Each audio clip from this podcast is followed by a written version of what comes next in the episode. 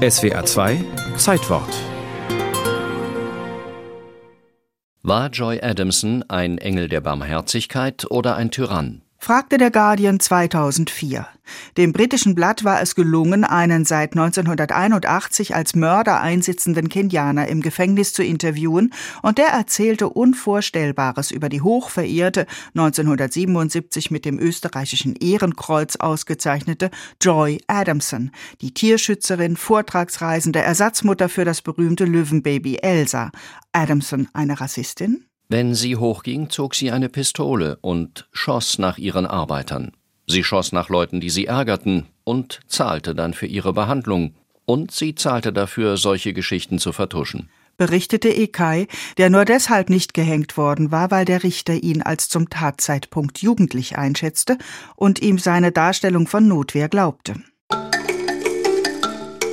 Friederike Victoria Gessner war 1910 in Mähren geboren und ließ sich Joy rufen, seit sie durch Heirat in die britische Kolonie Kenia gekommen war.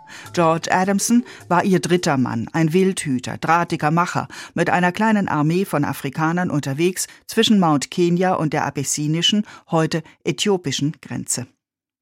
Joy Adamson machte das Leben im kenianischen Busch, im Lager, auf harten Expeditionen tapfer mit.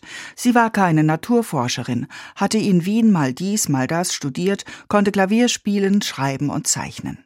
In Afrika sollte sie Eingeborene porträtieren. 500 ihrer Bilder sind im kenianischen Nationalmuseum erhalten. Eines Tages wurde Georges Kolonne von einer Löwin angegriffen. Das Tier musste erschossen werden. Hinter einem Felsen fanden sich drei neugeborene Löwenbabys. Joy zog sie groß mit Kokos und Kondensmilch plus Knochenmehl, später Hackfleisch von Wild, das George und die Boys für sie erlegten.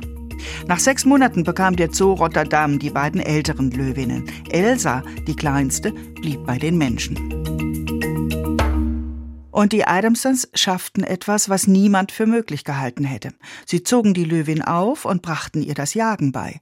Akribisch notierte Joy Elsas Entwicklungsschritte. Sie schlief mit dem Tier zusammen. Die Frau, die Menschen gegenüber als extrem stur und unduldsam galt, erzog die junge Löwin mit Engelsgeduld, beobachtete feinsinnig, wie intelligent sie lernte und eigene Schlüsse zog. Nach drei Jahren gelang es tatsächlich, die erwachsene Elsa auszuwildern. Elsa fand einen Partner und stellte ihren Menschen später drei Junge vor.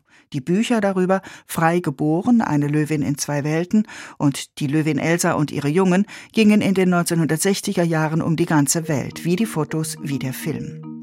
Der Erlös lief in eine Stiftung zum Schutz von Großkatzen. Joy Adamson widmete sich später Leoparden und Geparden.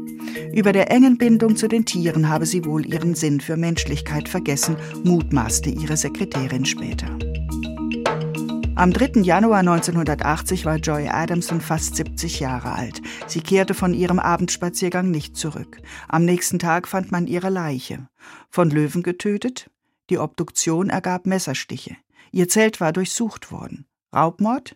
Vor Gericht sagte Ikai aus, er habe sich beklagt, nicht bezahlt worden zu sein. Sie habe ihn deshalb ins linke Bein geschossen, er sie getötet. Wie? 22 Jahre später im Guardian-Interview erzählte er, ich hatte ihr nicht gehorcht. Sie hatte genaue Anweisungen gegeben, dass wir Feuerholz holen und es auf unseren Schultern tragen sollten. Ich hatte ihren Landcruiser genommen. Als Joy ihn ins linke Bein geschossen hatte, habe er blitzschnell sein Gewehr geholt und dreimal abgedrückt. Welche Version stimmt, weiß keiner. George Adamson wurde 1989 von Wilderern umgebracht.